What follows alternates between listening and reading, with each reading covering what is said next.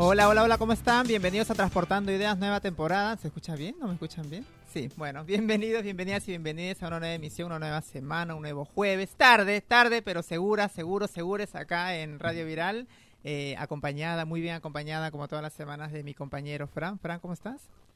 Bien, todo bien. Muy contento de, de estar acá y al fin poder salir al aire, así que gracias a negra acá que está moviendo algo, no sé, me parece que los del programa anterior, hay que preguntarle a ver si los del programa anterior quieren. Homofobia, totalmente. Homofobia me parece. no, no. Pero bueno, acá estamos contra todo precedente, contra toda mano negra. Para ustedes, escuchando. Hay mucha gente que me está eh, reclamando, este, ¿por qué no salen? ¿Por qué no salen, Fran? Gente que no te escuchó la semana pasada, ¿tenías tu queja hoy, vos? ah, sí, a la gente que solo le manda mensajitos a Saya, todo mal. Yo no lo saludo nunca más. no, no, mentira. Lo que pasa es que cada, cada persona tiene su, su oyente, ¿no? Su, su, Obviamente. gente, claro. Este, pero siempre nos tienen que escuchar. Cuando no esté yo. Sí, eh, a los que se perdieron el programa la semana pasada tuvimos entrevistas re interesantes, la verdad. Un programa genial, genial, la verdad que hermoso. Me gustó la entrevista, la entrevista que tuvieron. Sí, pero te extrañamos mucho, Saya. Gracias, gracias. Y tuvimos una reunión este emergente, una reunión urgente que que cumplir y no pudimos este, estar presentes, pero acá estamos. La chinita sigue malita, este, haciéndose los tratamientos. No hay que preocupar tampoco a la gente, este, no se asusten, no es algo este, muy delicado. Ella está este, haciendo tratamiento por, algunos este, malestares que siente, pero nada, nada grave. Este, ¿Estamos en YouTube, Mika? Sí. En en, Twitch. En Twitch. Bueno, nos pueden ver directamente en Twitch si quieren ver nuestros hermosos rostros. Estamos este, directamente saliendo en vivo. Eh, también nos pueden escuchar a través de la aplicación, eh, descargándose de la Play Store Radio Viral Comunitaria, escucharnos en directo, mandar su mensajito, que siempre esperamos los mensajes. En la página web también directamente en radioviralcomunitaria.com. Te puedes comunicar directamente al 47854843, 47854843 eh, o dejar tu mensaje en WhatsApp 113 9 557735. Así esperamos por ahí este algún contacto. Bueno, como les contaba la semana pasada, los que no nos escucharon, eh, tuvimos una entrevistada que era Marcela, ¿no? Marcela se llamaba. Sí, Marcela, integrante de las históricas. Sí, las históricas argentinas que lo que buscan es eh, reconocer y reparar, como ella dice, ¿no? Este, por los años eh, que fueron maltratadas, que, que, sufrieron mucha desigualdad y falta de derechos, ellas, ¿no? Las mujeres eh, mayores de 40 años, nos, nos contaba ella, ¿no? Eh, mm. yo no estuve presente, pero lo pude escuchar. Para la gente que no lo pude escuchar, el programa ya está subido o bajado, no sé cómo subido a YouTube y Spotify, así que lo pueden escuchar ahí y, por ahí poner algún comentario, algo, ¿no? Algo lindo.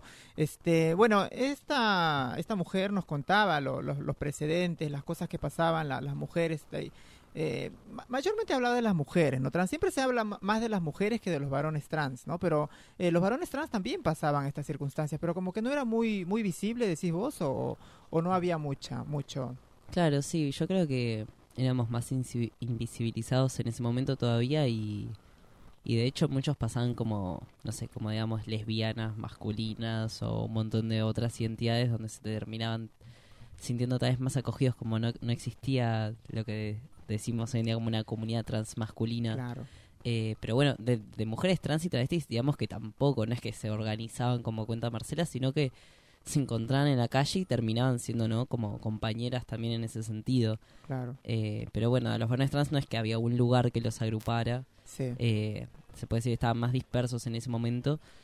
Y, mm, claro, lamentablemente las mujeres trans, eh, como ella decía, como escuchaba, se juntaban siempre en la calle, ¿no? En, el mundo de la prostitución, que lamentablemente muchas y la mayoría de ellas este, encontraban como única forma de vida, ¿no? De, trabajo. Este, y lamentablemente en estos momentos esas mujeres no tuvieron, como ella misma decía, no tuvieron la oportunidad de surgir, de tener una profesión. Bueno, ella contaba que tenía una profesión, ¿eh? Sí, ella había llegado a la universidad, pero no, pudo seguir. Lamentablemente, viste, porque hay, gente que, que, no llegó a estudiar y la gente que llegó a estudiar, pues, por ahí con suerte, eh, no podía ejercer en ese momento que también es otro, es, otro problema que, teníamos, ¿no? Nosotras y nosotros, las personas trans, en ese momento no, no teníamos la ley de identidad de género, no teníamos el acceso al trabajo, ¿no? Este, no, no, importaba que estudies, que, que, te prepares, porque igualmente ibas a, buscar. Lamentablemente, hasta ahora sigue pasando eso en algunas partes. Así tengamos la ley de identidad de género, en muchos lugares este, nos cierran las puertas aún todavía, ¿no? Este, así estés capacitado, capacitado, o tengas este, alguna algún saber, este, hay todavía este, lu- lugares donde te cierran las puertas, ¿no? Por, por el simple hecho de ser distinta, de ser distinto, de ser trans, ¿no? O, o- o hasta ser de, hasta ser gay, por ahí a, a veces también hay mucha discriminación. Claro, por eso es tan importante la ley de cupo laboral trans que, que bueno, que tenemos que seguir luchando para que se cumpla, ¿no? Esta ley que, que vendría a obligar a las instituciones, al menos las públicas, a tomar personas trans. Porque Claro. la verdad que si no obligás a las personas cis a contratarnos, eh, no, no nos van a contratar.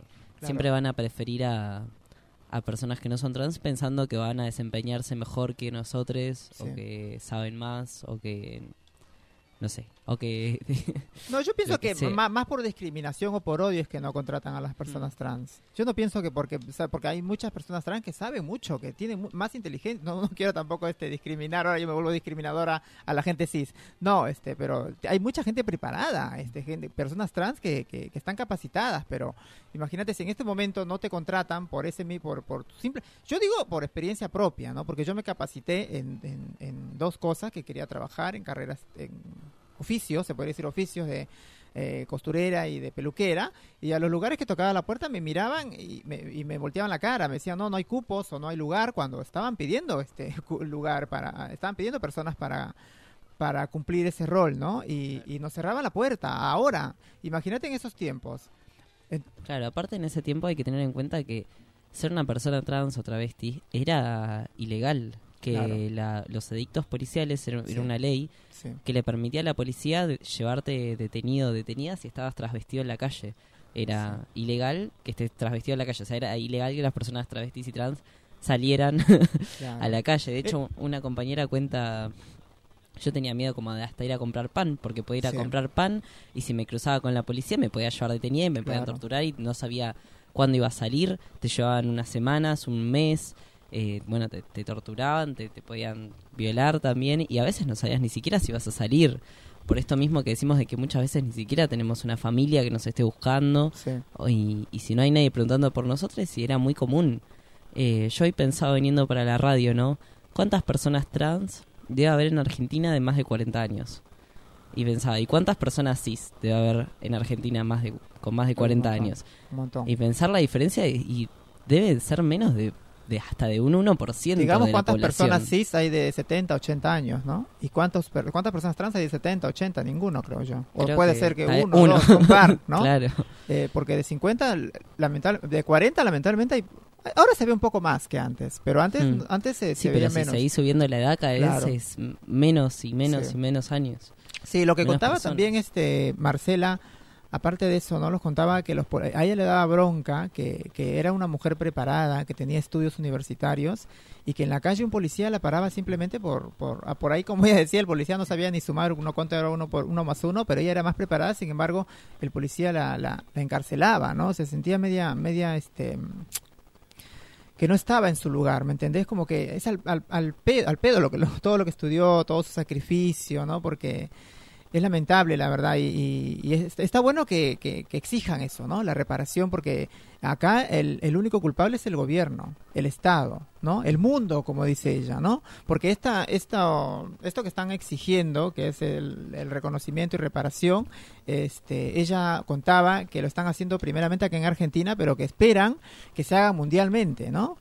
Que, sí, que está muy bueno. Lo mismo que, que la ley de identidad de género, que también esperamos que se haga Sí, en todos los países, que dicho de paso cumple 11 años nuestra pequeña ley. sí, Eh, así que bueno, feliz cumpleaños para ella que nos permitió el acceso a un montón de derechos como bueno, como lo son eh, nuestros DNIs, los cambios de nombres, el acceso a cirugías y armonización gratuitas.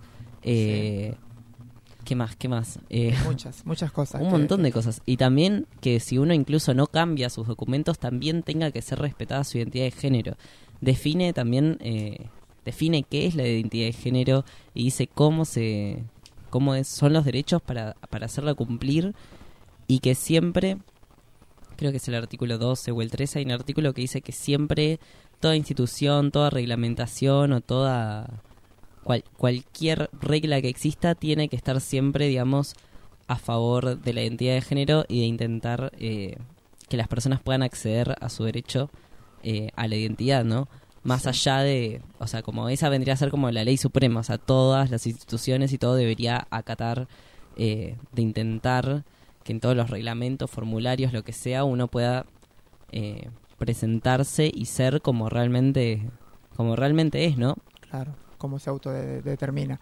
Este, tenemos muchas cosas de hablar que hablar acerca de esta ley de, de género que cumplió 11 años, como lo dijo Frank, pero ahora en- me parece que estamos cortos y cortas de tiempo, así que vamos a un pequeño pequeño corte y nos organizamos un poco y volvemos con la corte del rey. Me parece que ya está la entrevista detrás de, de cabina.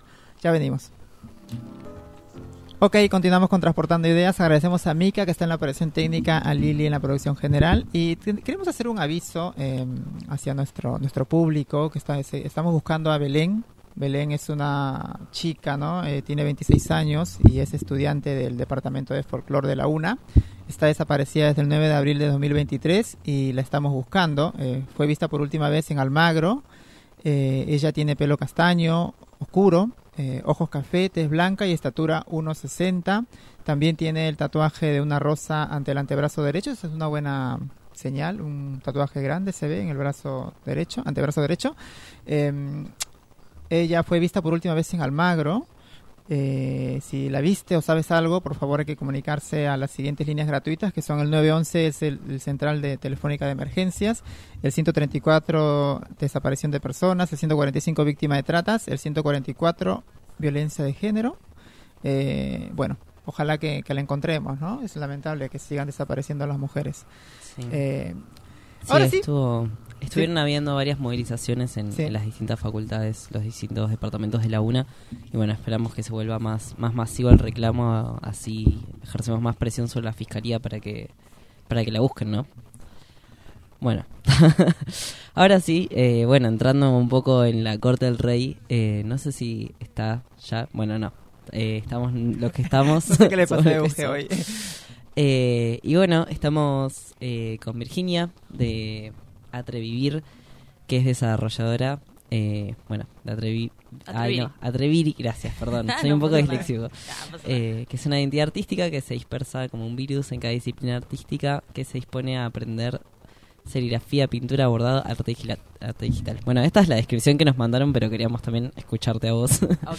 que nos cuentes un poco, bueno, de qué se trata este proyecto. eh, Bueno, yo arranqué este proyecto, yo, estu- yo soy Tucumán, eh, vine acá en 2019. Eh, arranqué este proyecto que se llama Atreviri, eh, que es una mezcla de atrevida y mi apodo Viri o Vir. Ah, por- por, Eh, eso nos sacábamos el nombre. Ah, sí, sí, sí. Yo, yo entiendo que, que no la, no sé, que capaz no se casa al principio y lo tengo que explicar, pero Sí, bueno, no pasa nada. Hay mucho tiempo en la vida para explicar cosas. Este, este es un proyecto mío que surgió a partir de encontrarme ante la nada, digamos. O sea, de pronto un día me quedé sin trabajo, eh, no sabía muy bien qué hacer. Yo había estudiado cine en Tucumán.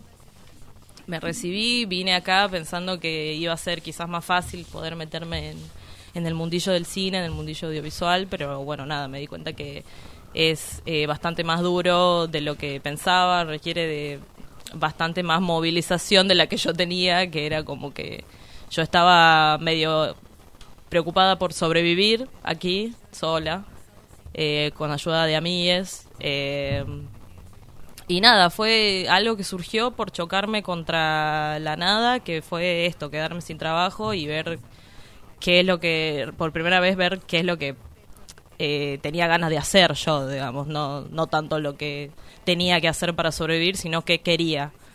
Este y nada, y un día me descargué Illustrator porque dije, uy, eh, a mí la verdad que me copa eh, dibujar, siempre me copó el humor gráfico, siempre me copó todo, todo ese, ese mundo y dije, bueno, a ver, ¿por qué yo veo gente que vive de esto y por qué yo no podría?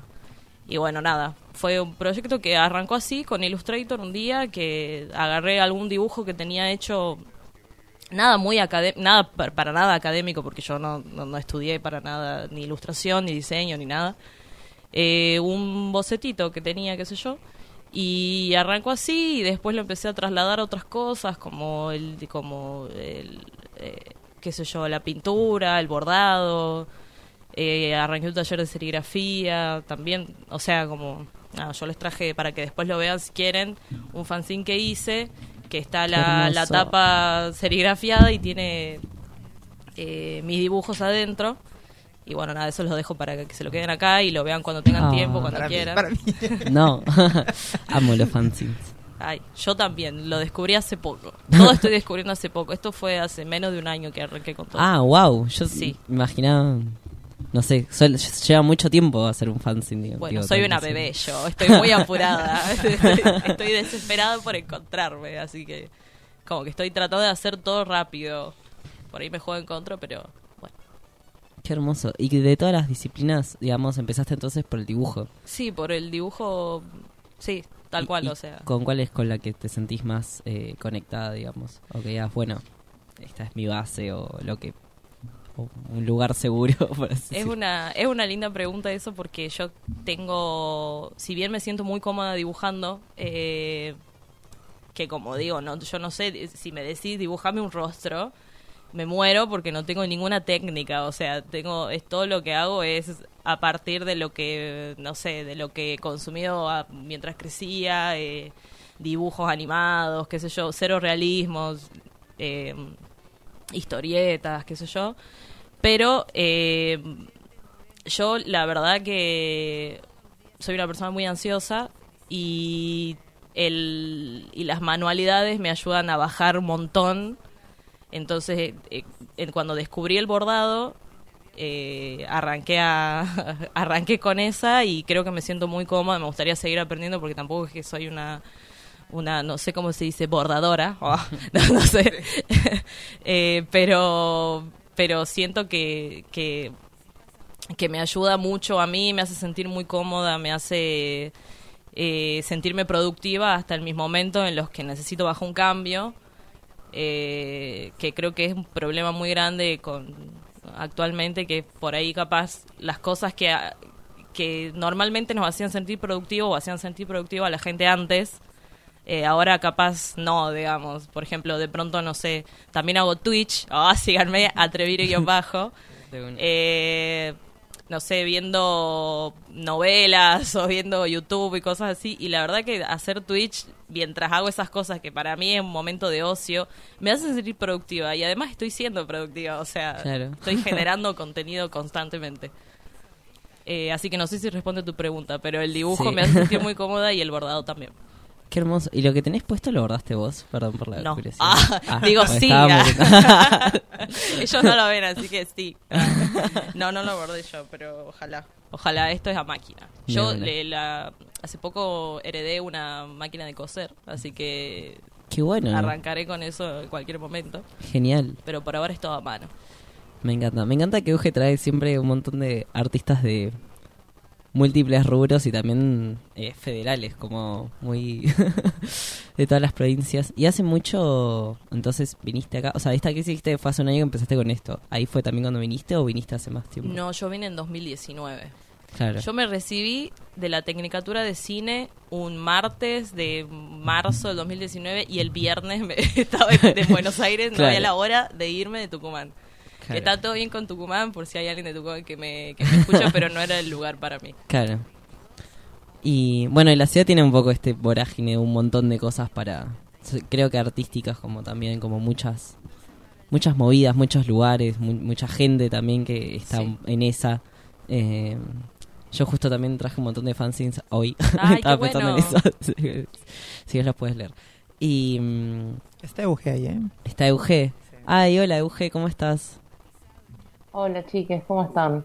Me gusta Justo como- entro justo donde están Hola. hablando de ser de un pueblo chiquito. Ah.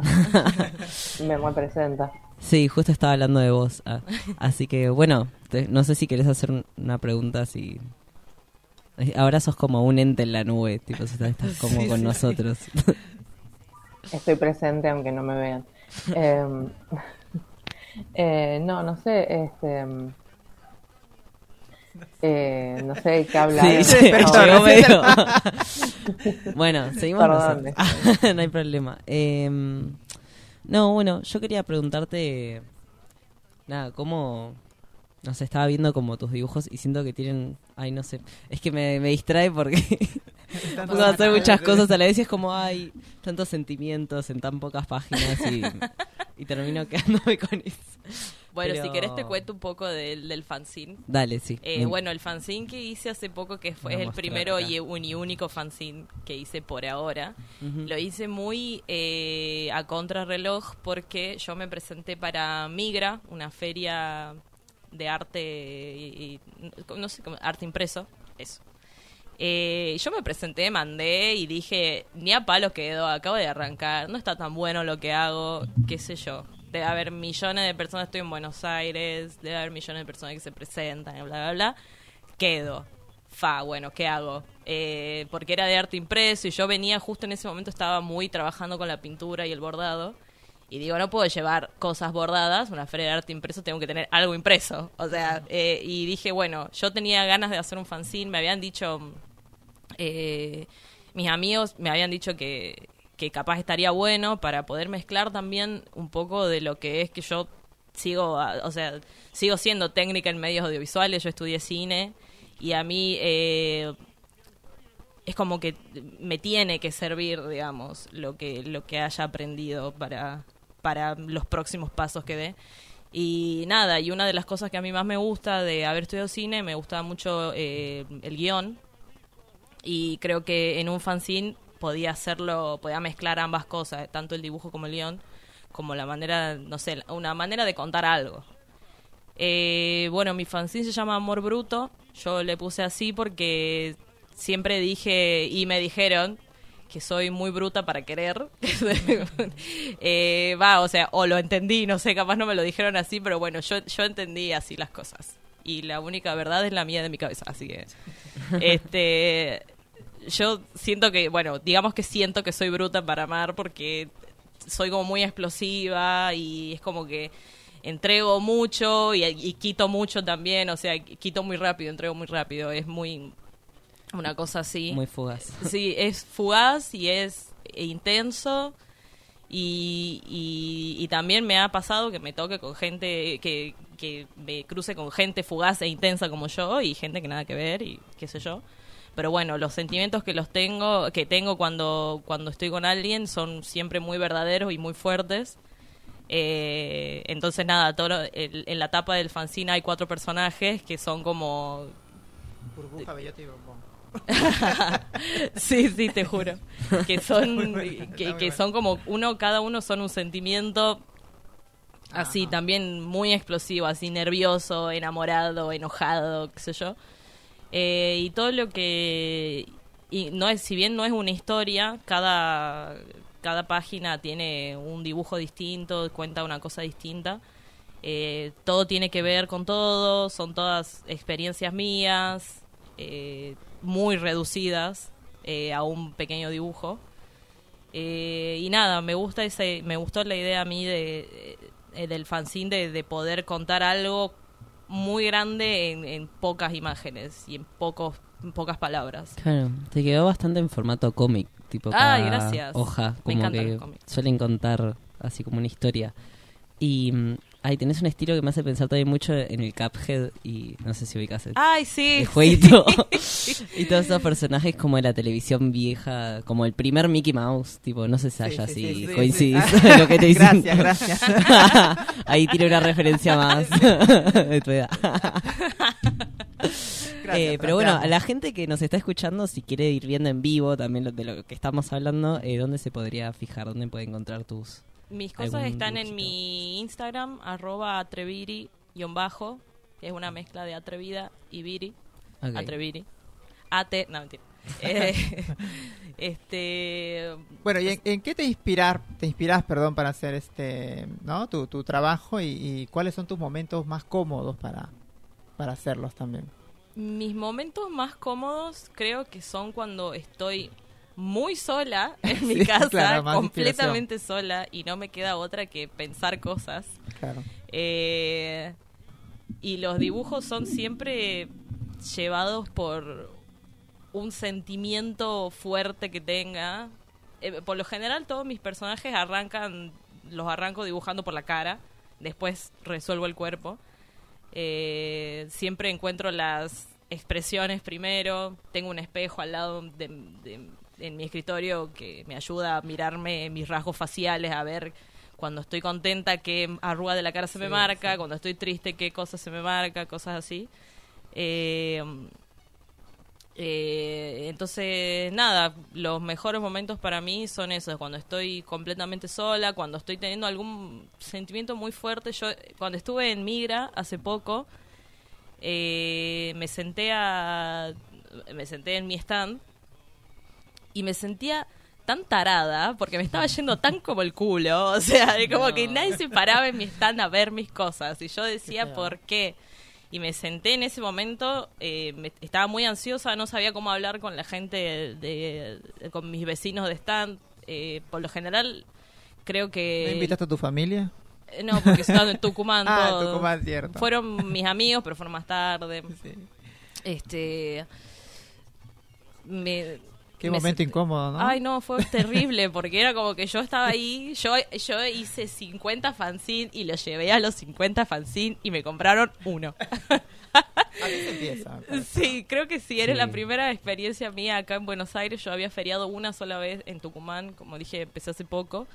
Y nadie, de pronto estaba en Migra, que era un monstruo, eh, que para mí fue una experiencia que fue bastante hostil, pero estuvo buena porque me tenía que pasar, digamos. Me tenía que chocar contra algo. Eh, y, lejos de, mm, de, de bajonearme, fue como decir, bueno, tengo que levelapear, digamos. O sea, tengo que estar a la altura de los artistas porque acá están todos proponiendo algo. Bueno, y en ese momento cuando estaba ahí sentada, eh, sin saber qué hablar, me puse con mi cuaderno a dibujar y salieron un montón de cosas que después usé para otra para otra nueva tanda de cosas que saqué después, o sea, es como que todos esos momentos trato de, de hacerlos lo menos traumáticos posibles y y que de ahí surjan ideas, digamos. O sea, creo que lo- el momento más cómodo sería cuando estoy sola y el momento más incómodo pero productivo sería cuando estoy teniendo algún sentimiento muy pesado, que no- necesito sacarlo. Bien. Euge, ¿estás ahí? Eh, sí, estoy acá. Yo te quería preguntar, bueno, porque hablamos de, mencionaron el Cuphead, de esto del dibujo como medio antiguo, como el primer Mickey Mouse, y Sí. nada, me encanta, y es muy colorido a la vez, como muy, muy lindo. Eh, te quería preguntar por de cómo formaste tu estilo, digamos, cómo es que, no sé si ya te lo preguntaron, perdón, yo No, no, no me lo preguntaron. Eh, me llama mucho la atención eso como, porque, no sé, este estilo también está asociado como por ahí a colores más apagados, como caricatura vieja, digamos, y cómo Sí. surgió. De estilo retro vendría a ser, ¿no? Sí, sí, no. Yo, eh, la realidad es que no, por ahora, me gustaría, pero por ahora no tuve ningún mentor eh, de verdad, o sea, tipo alguien con el que me siente y que me enseñe y de quien poder tomar algún estilo. Eh, y, pero de alguien que yo, que, o sea, alguien que yo admiré mucho siempre y que estuvo presente en cada etapa de mi, de mi desarrollo como persona fue Kino. Eh, de Kino admiro mucho esa eh, esa capacidad para sintetizar lo que quiere decir en, en dos boludeces, o sea, él mismo contaba que, él no sabía dibujar, que para él era muy difícil. Yo hay, hay muchas veces en las que estoy un poco perdida y escucho alguna entrevista de Kino y me hace sentirme mejor porque digo, fa, Kino eh, estuvo en este lugar alguna vez, lo rechazaron de todos lados, se sintió como el culo. eh, no sé, creo que me encuentro mucho con su estilo, quizás no, no el estilo así retro, que también lo, lo agarré de, de muchos dibujos de los 90, como, como La vida moderna de Rocco, por ejemplo. Eh, no sé, Los castores cascarrabias, qué sé yo. Eh, ¿cómo, ¿Cómo me dijiste que se llamaba el, el dibujo este? El Cuphead. Ese, ese Ah, no lo vi, pero vi imágenes porque me dijeron, se parece, y dije, ay, mira, sí. Eh, nada, creo que está un poco también en el imaginario de la gente la imagen de retro y yo creo que todos agarramos un poco de eso también a la hora de, de, dibujar. Onda, ningún, la, realidad es que ningún dibujo sale eh, crudo de nuestra cabeza, o sea, siempre está atravesado por cosas que vemos, por cosas que consumimos. Eh, y nada, eso. Sí, la verdad que... no sé, a, a mí me encanta particularmente este estilo. Aparte que es muy tatuable. O sea, si en algún Ay, momento sí. esperás incursionar ahí, tipo... Ah, bueno. Disculpame. sí, sí, sí. ¿Estás tatuando ya o estás aprendiendo a Eh, tatuar? Estoy aprendiendo, estoy aprendiendo. ¿Con máquina? Ya O- tatué con máquina y quería hacer hand pocket también, pero eh, mucho tiempo. Y me- la máquina me gustó porque lo hice al toque y hice un tatuaje. El último dibujo del... No, el anterior. Ese. Este. Ese. No, ese, ese grande. Ah, Ese bien. lo hice en la pierna de mi hermano. Que... Lo muestro por Twitch. Ok. Hola Twitch. Ahora sí. Ese lo hice en la pierna de mi hermano porque lo hice pensando en él. Mi hermano es parecido a ese dibujo. es, es de ese estilo. Eh, Te ama tu hermano. Sí. sí, sí, sí. Nos amamos. Sí, Y nada, y me dijo que se quería tatuar conmigo. Él es medio cachivache, entonces como que no le importa si me salía un poco mal. Así que nada, se prestó y le tatué la pierna a ese tatuaje enorme. ¿Y te gustó? Me encantó. Ay, qué bien. Bueno, Sí. Esa es una de las cosas que por suerte da plata Sí, te juro. para yo ser estoy- artista y dibujar. Ay, no, mal. Yo cuando, cuando dije voy a empezar a tatuar, pensé, por favor, que me den plata rápido porque necesito vivir. ¿Y le pusiste color? No, no le puse color. Ah, le puse color a... mm, Ay, es que no traje porque me quedé sin producción, pero hice una lámina, eh, coloreé un par de dibujos de ese fanzine y los vendí como lámina. Eh, me divierte mucho colorear, me divierte mucho el color. Eh, eh, es verdad que los dibujos retros por ahí están asociados a algo en blanco y negro. Sí. Y pero cuando te los imaginas con colores podés flashear tanto porque son tan lindos. o Sí, sea, sí, sí, son hermosos. sí, sí, sí. Sí, aparte, va, para mí retienen esto de ca- caricatura como muy, como algunas cosas muy exageradas, tipo, sobre todo en, en, como dijiste, en las expresiones faciales que hace que, no sé, que tenga mucha personalidad cada, cada dibujo. Me encanta. Muchas Y, gracias. mm, Y no sé, eh, ¿qué, ¿qué te gustaría? o- bueno, esta pregunta probablemente le va a hacer Uge, pero se lo voy a robar. A ver. Eh, porque soy ansioso también. Eh, nada, ¿qué te gustaría como hacer, o sea, de acá en adelante? ¿O tenés algún proyecto planeado o alguna cosa que, que digas, bueno, requiero meterle a esto? ¿O me gustaría estar acá? Imaginemos que también la plata no fuera un problema. Claro, ¿no? O sea, imaginemos que, que no es te- un impedimento. este, mira, yo estoy en un momento en el que le estoy diciendo sí a todo. O sea, tipo, cada cosa que me preguntan, ¿querés hacer? Sí, lo hago, porque estoy como... Después de quedarme sin trabajo, eh, me di cuenta de... Yo estaba trabajando de administrativa en una cervecería, nada que ver. Eh, nada, me di cuenta que no estaba guiando bien mi vida, que no estaba haciendo... eh, no estaba viviendo la vida que quería y, y encima me había venido re lejos, estaba lejos de mi familia, o sea, como que decía, ¿para qué mierda me vine si la estoy pasando mal, digamos?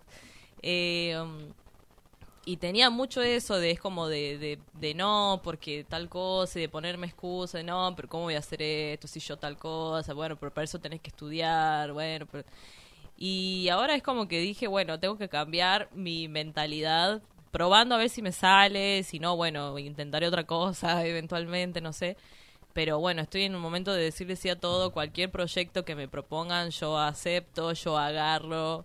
Eh, me gustaría, en Tucumán, cuando fui hace, fui hace unas dos semanas a Tucumán eh, a, a- hacer un par de ferias y me ofrecieron si tenía ganas de hacer un taller de dibujo.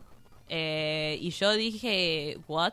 ¿Yo? O sea, si yo no sé dibujar, ¿qué voy a hacer? Eh, pero dije, bueno, dale, no sé qué. Y fue un éxito, estuvo muy divertido. O sea, no es que yo fui a enseñar como la maestra, que tienen que dibujar una- un ojo, se dibuja de esta manera y no de otra. Sino de, de nada, de ir a divertirnos, de pasarla bien, de ser, darme cuenta que hay que ser un poco más cara dura también con las cosas. Tampoco uno por ahí se llena, piensa que tiene que tener un montón de herramientas y se llena la caja de herramientas y al final lo único que necesitas es un martillo que ya lo tenés hace mucho y decís, bueno. Entonces, nada, a mí la verdad que me gustaría continuar con talleres, me gustaría eh, afilarme en un montón de cosas, eh, seguir chusmeando los programas de, de, de- de ilustración, seguir, seguir, seguir aprendiendo, digamos. Viste que esa es una buena enseñanza también, ¿no? De sentirte que no servís para nada la vez que fuiste al, a la migra, contaste, Sí. ¿no? A, a ahora tener un contrato por, por, por dibujante. Sí, Está bueno sí. esto, es un buen cambio. Acá tenemos a Bob Esponja, no sé si Bob Esponja... No, no. Pero seguramente tiene algo de Bob Y está Esponja buena en la frase, está buena la frase para tomarla muchas y muchos de nosotras, nosotros, ¿no? De que dice, pero soy, pero, discúlpame, dice, discúlpame, pero soy demasiado cool como para que esta situación me importe tres pingos, dice. Soy tucumano, perdón. ¿Qué te pensás que es la primera vez que me pasa? Me rechupo un mal. Dice, lo que hagas, haz lo que quieras, posta, te digo, date cuenta que a mí esas cosas me recontra resbalan. Yo ya estoy de vuelta, nada me sorprende. A mamá mona con bananas. dice. Con banana y como que seguía, seguía hablando. Y ¿Y a la vez es un hielito que se está derritiendo. O sea, sí, sí Ah, le es un afecta. hielito, sí, Es un hielo que se está derritiendo. o sea, no es tan cool. Sí le afectan las cosas. Claro, ah, eso es lo que tratas de contar. Se hace la que no. ¿No quieres contar Sí. lo que te pasó en este momento? Eh, dale, te cuento si querés. Y la Sí, de la siempre. típica. Siempre. Y la típica, me pasó un varón. ¿Qué Sí, más me ¿qué puede va a pasar, Sil? A mí. Nada, un chabón que, que era un chabón, punto. Sí, bueno, ya está. Hombre, está re listo. Sí, ya entendí sí, todo. sí. Ah. Eh, Mi buen man, sí. Euge, ¿estás ahí? No sé si quieres preguntar algo. Eh, Hablar sí, mal de los hombres. Estaba, estaba justo por preguntar por, por ese dibujo porque me llamó mucho la atención. Ah, lo tengo. es muy atrevido, Eh, perdón. es Junto al leído el más atrevido de todos.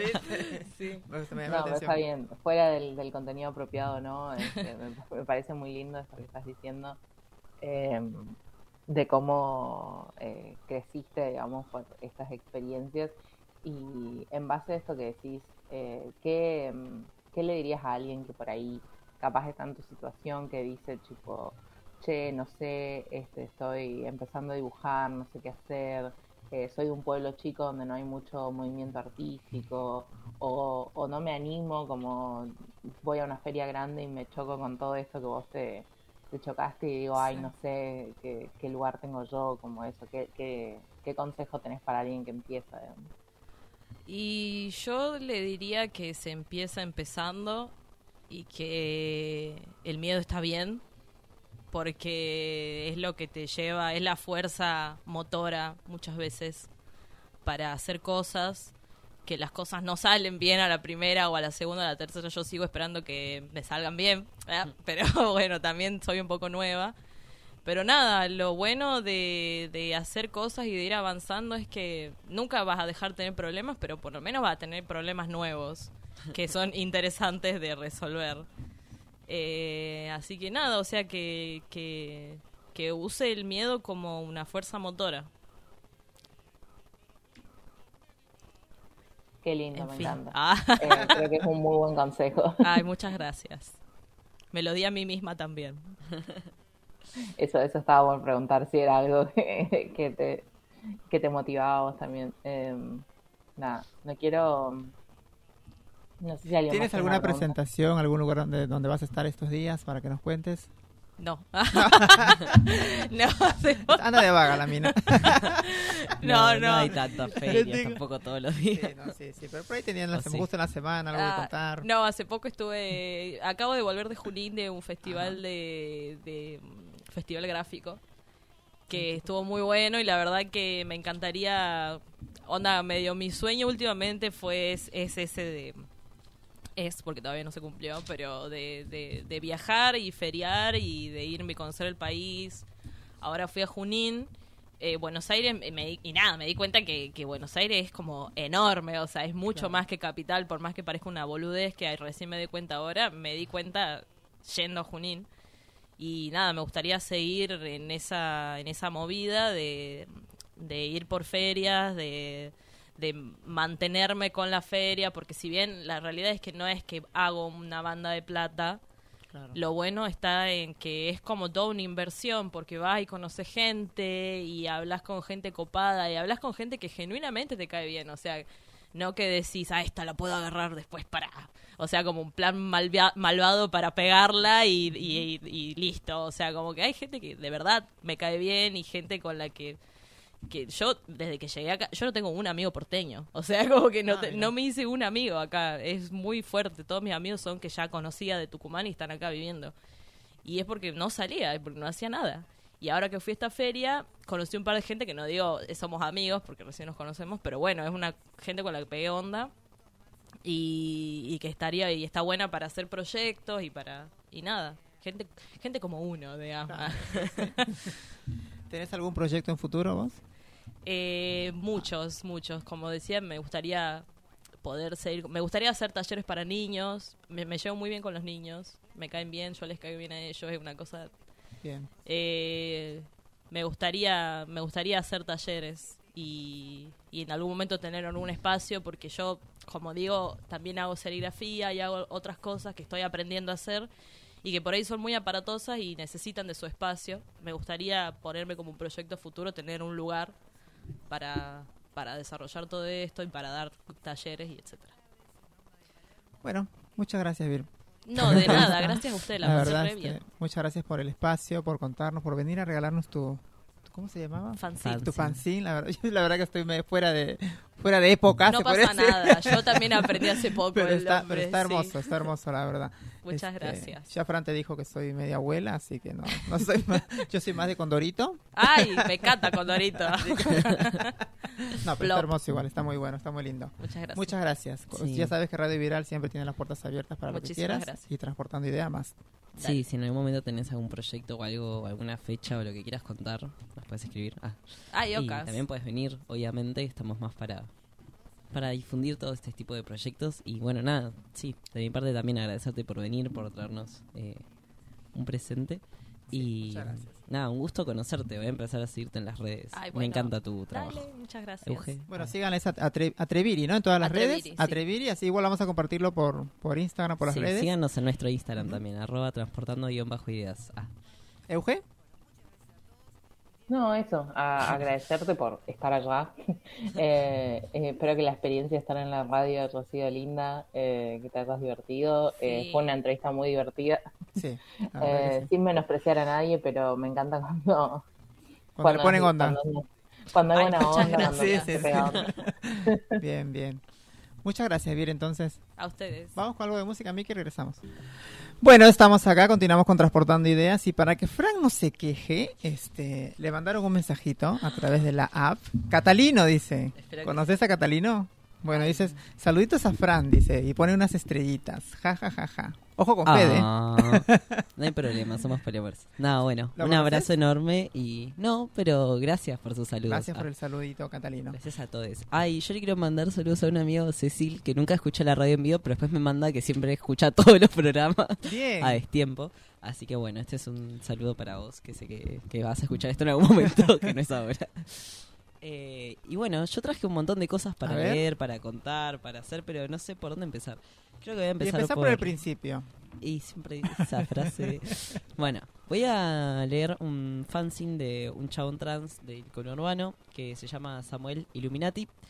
Eh, es un escrito, un poema o algo así que está en uno de sus fanzines que se llama Regurgitando el género 1, porque tiene tres, creo, o cuatro. Yo tengo el primero y el segundo, así que vamos con este.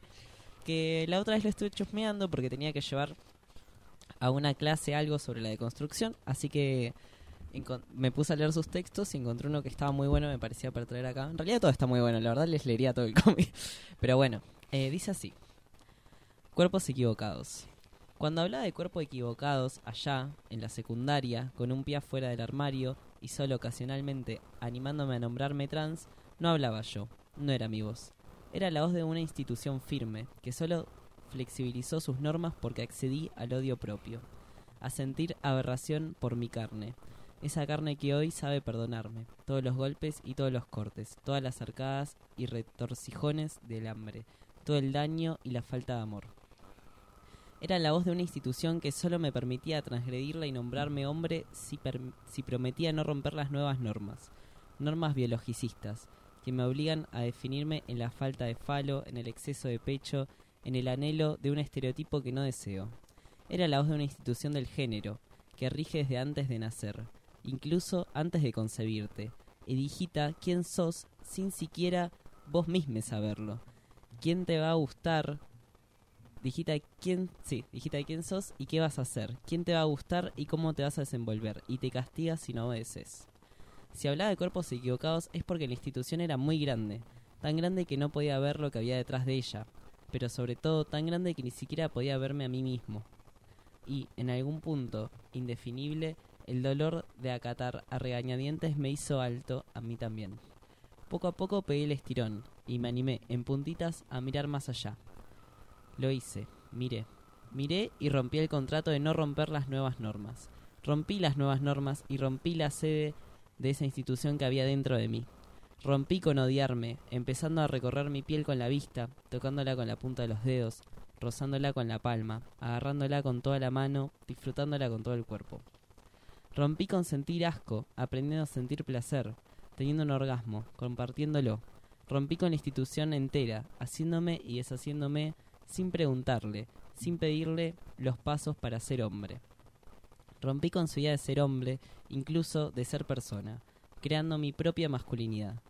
Rompí con todo, adornándome con flores, afeitándome mientras escuchaba Madonna, haciéndome una paja con las uñas pintadas. Rompí, transgredí y recién ahí entendí. No hay cuerpos equivocados, no hay carnes ni partes mal asignadas, no hay normas ni leyes para ser. El único error es ser institución de algo tan personal e íntimo como el género. La única aberración es odiarnos, porque una norma contradice nuestra forma de ser. La única ley es que no haya leyes. Si hablaba de cuerpos equivocados, no era yo, no era mi voz. Era la voz de algo a lo que hoy no le permito hablar. Hoy el que habla soy yo y yo no hablaría de cuerpos equivocados, porque sé bien que mi cuerpo está perfecto. Si hablaba de cuerpos equivocados, el equivocado era yo. Muy cierto. La verdad, palabras sabias, se diría, ¿no? Es- son cosas que, que, que les pasa a todas y todos, ¿no? Lamentablemente en estos momentos este, una tiene que, que vivir escondida, que vivir en el armario simplemente por el pensamiento de otras personas que están equivocadas. Ellas son las que están equivocadas, Sí, ¿no? y también habla un montón de este odio interno, ¿no? De cómo uno aprende también a, a decir sí, es verdad, yo estoy mal, tipo, Claro. a odiarse, a decir sí, es que estoy, no sé, mi cuerpo está mal, o yo estoy mal, o lo que sea. Y no es así. O sea, me, me gusta porque trae toda esta reflexión de, bueno, de, de todo este debate de- del cuerpo equivocado, o de, Sí. de odiarse uno mismo por ser trans. eh, en vez de quererse, ¿no? Que cuenta que cuando se empieza a creer es cuando se da cuenta que en realidad eso es lo que tiene que hacer, no, no castigarnos. Es la frase que se acostumbraba a decir antes. Y no sé si hasta ahora hay muchas personas, muchas mujeres o hombres trans que dicen eso. Nací en un cuerpo equivocado, ¿no? Ellos mismos se, se autodenominan así. Claro. Pero, sin embargo, no, no es eso. Es que naciste en el cuerpo correcto. Es, es el cuerpo que te tocó. No, no es Claro. que... eh, eso es un cuerpo trans, ¿no? Un cuerpo tra- travesti. Claro. No es un cuerpo ni varón ni, ni hombre. Este, y justamente conmemorando los 11 años, ¿no? De la, de la identidad de género, Fran, en Argentina, ¿no? Hace ya 11 años que, que tenemos esa ley de identidad de género, que algunas se cumplen. Esta ley garantiza, como sabemos, la, la adecuación de todos los documentos personales, o sea, el cambio de nombre, ¿no? Y el sexo, este, a la identidad de género vivida y al nombre elegido por, por nosotras y nosotros mismos, ¿no? Además del acceso a intervenciones quirúrgicas y hormonales sin necesidad de requerir autorización judicial o administrativa. Este, son derechos que ganamos, pero no sé, yo tengo una queja en que hay algunos derechos que todavía no se, no se cumplen. No se cumplen. En, en cuanto a, la, a lo hormonal y a, esas cosas, par- parece que se está cumpliendo, pero en cuanto a la identidad de género, no sé qué pasa con, con la justicia, qué pasa con el cambio de, de, de identidad, ¿no? Que tendría que ser rápido. Vos, vos sé que lo hiciste rápido, pero lamentablemente habemos personas que, que se nos dificulta un poco y parece que necesi- necesitarían que vaya una persona con peso acompañando a esta gente a hacerlo.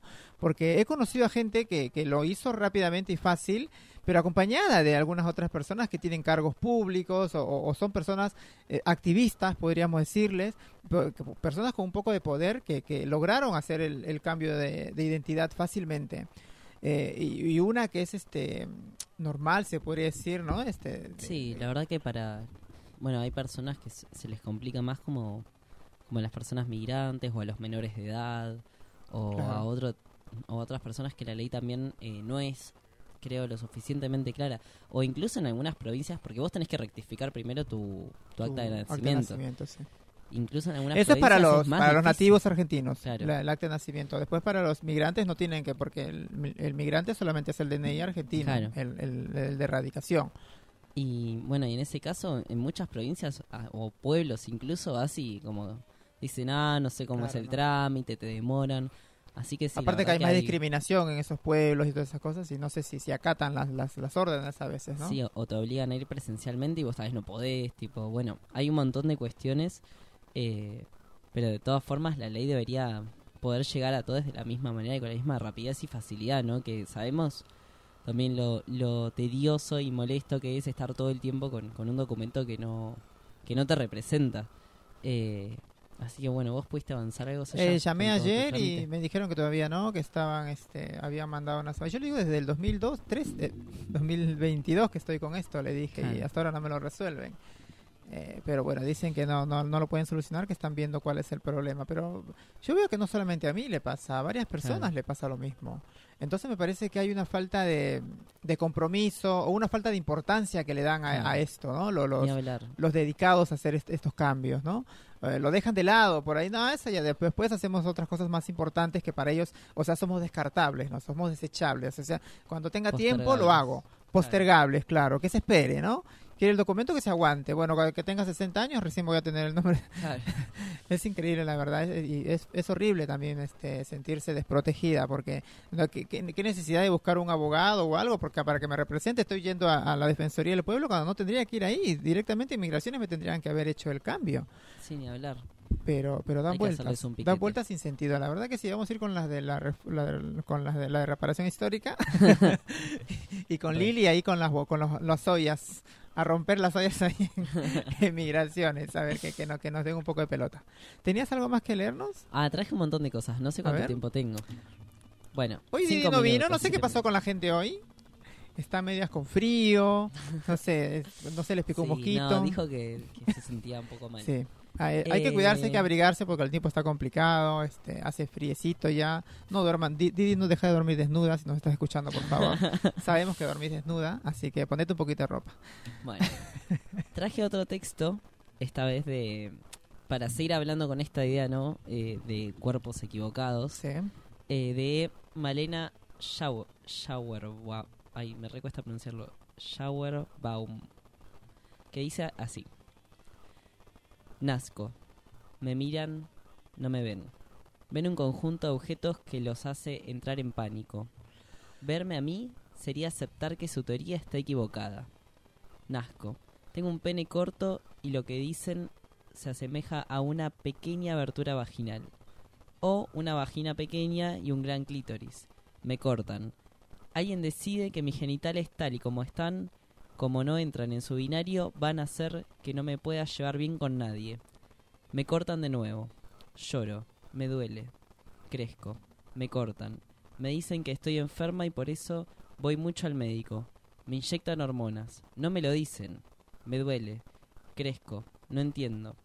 ¿Por qué yo? Me duele. Voy al médico. Me cortan. Me rehacen la vagina que me volvió a quedar chica. Mi cuerpo crece. El corte que me hicieron de bebé, no. Crezco. Me empiezo a dar cuenta que hay algo raro. Me dicen mujer, pero no lo soy.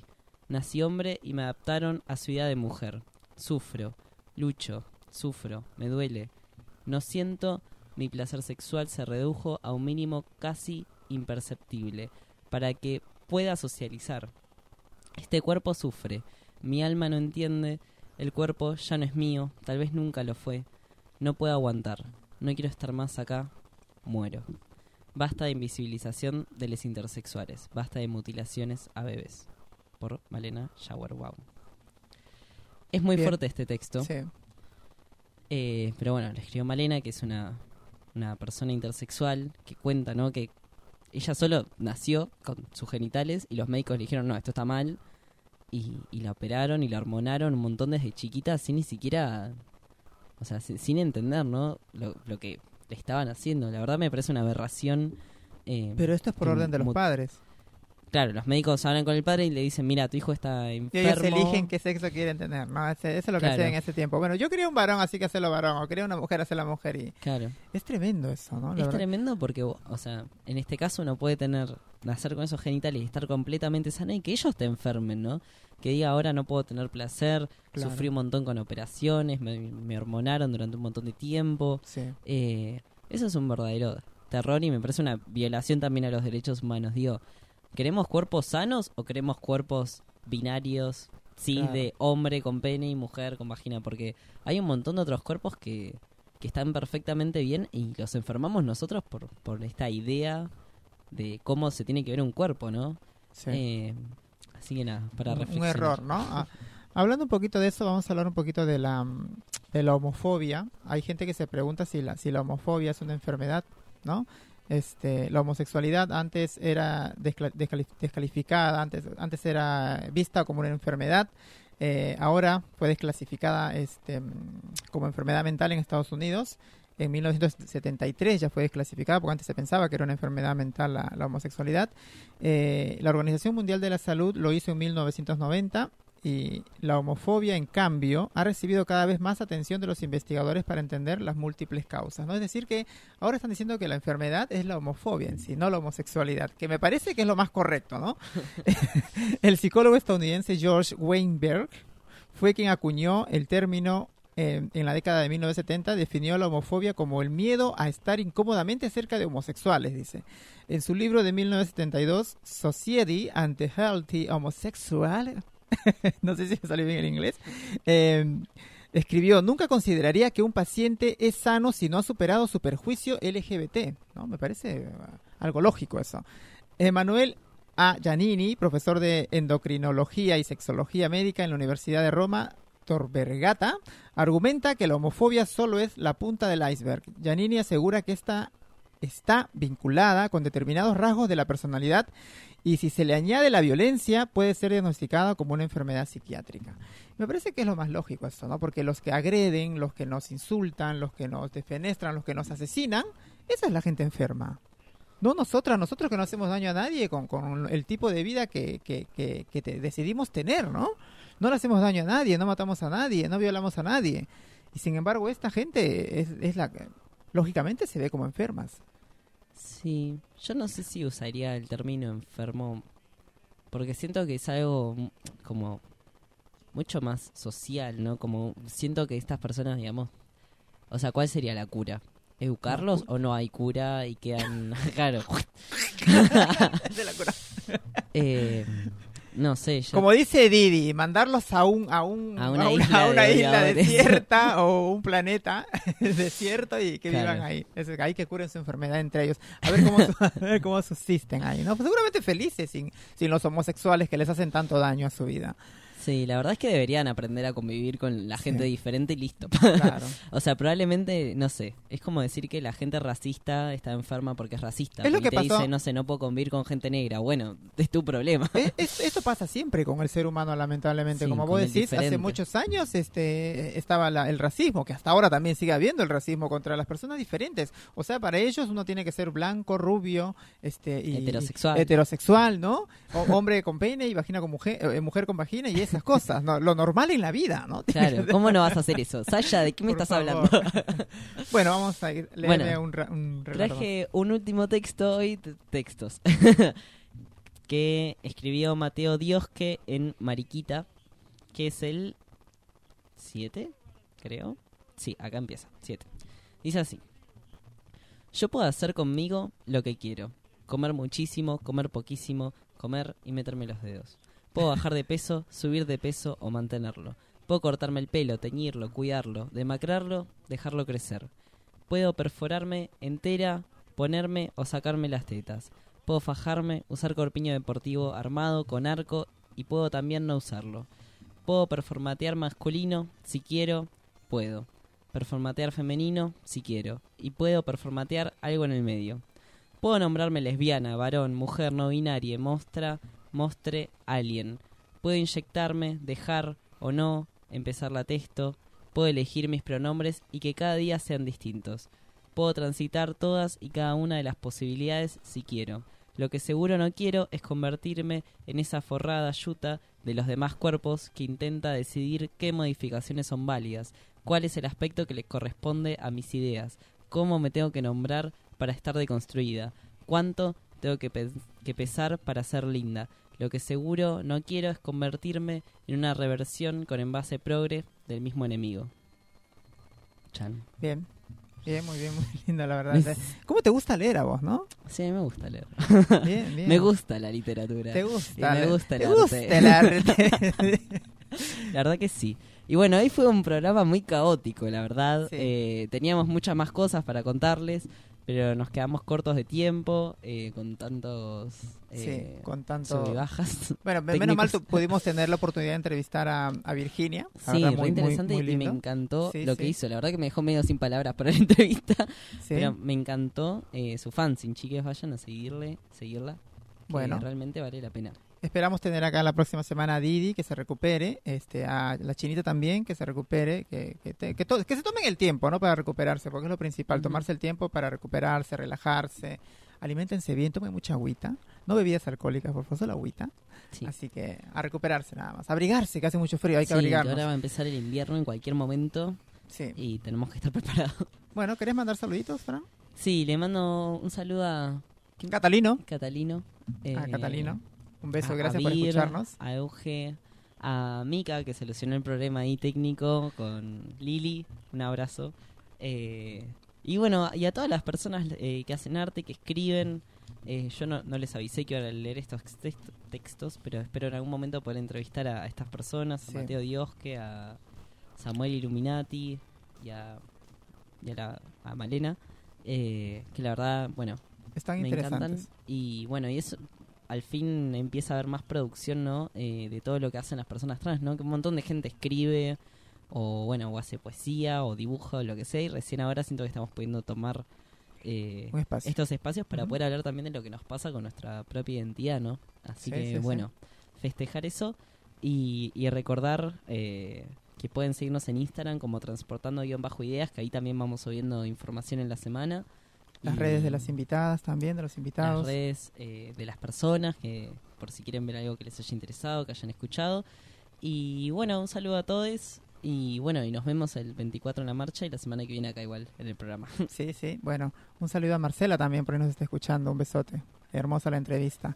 Un besito para mi mamá que siempre me escucha, también a Vanessa, a la guapísima que siempre está ahí también, a mi tía Charo, a Jackie, a toda la gente hermosa que me escucha, Rosita la Dulce, de la gente de Moreno People, a Lili, Adri, Adri Moni y Dolo de Zona Género que nos están escuchando también. Hay un besote, vienen a las 7 de la noche ellas con un programón hoy, como todas las semanas.